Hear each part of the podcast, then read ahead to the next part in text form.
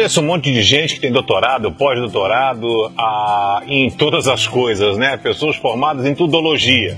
Pessoas que sabem ah, as melhores opções, as melhores escolhas, as melhores formas. Quando você conversa com essa pessoa, é até um papo chato, né? Porque você sabe que a vida dela é toda errada, mas ele tem um monte de lição de moral para dar para você. O casamento dele é o mais perfeito do mundo, a família dele é a melhor do mundo, o emprego dele é o melhor do mundo, ele é o melhor dos melhores do mundo. E aí, às vezes, tem que ter uma paciência de Jó para lidar com uma pessoa dessa. E aí, o apóstolo Paulo nos ensina o seguinte você tem que olhar para dentro da sua vida e fazer um exame com constância para saber se você está agindo da forma correta ou não. 1 Coríntios 11, 28 diz: Portanto, que cada um examine a sua consciência.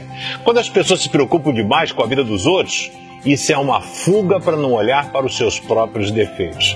Quero convidar você hoje a olhar para o espelho, olhar para você, olhar para dentro de você e ver aonde você pode e precisa melhorar. Você pode ser um marido melhor? Seja. Esposa melhor? Seja. Filho? Funcionário, empresário? Faça isso hoje. Examine a sua consciência e veja aonde você pode mudar. Não seja fiscal da vida alheia, seja fiscal da sua própria vida.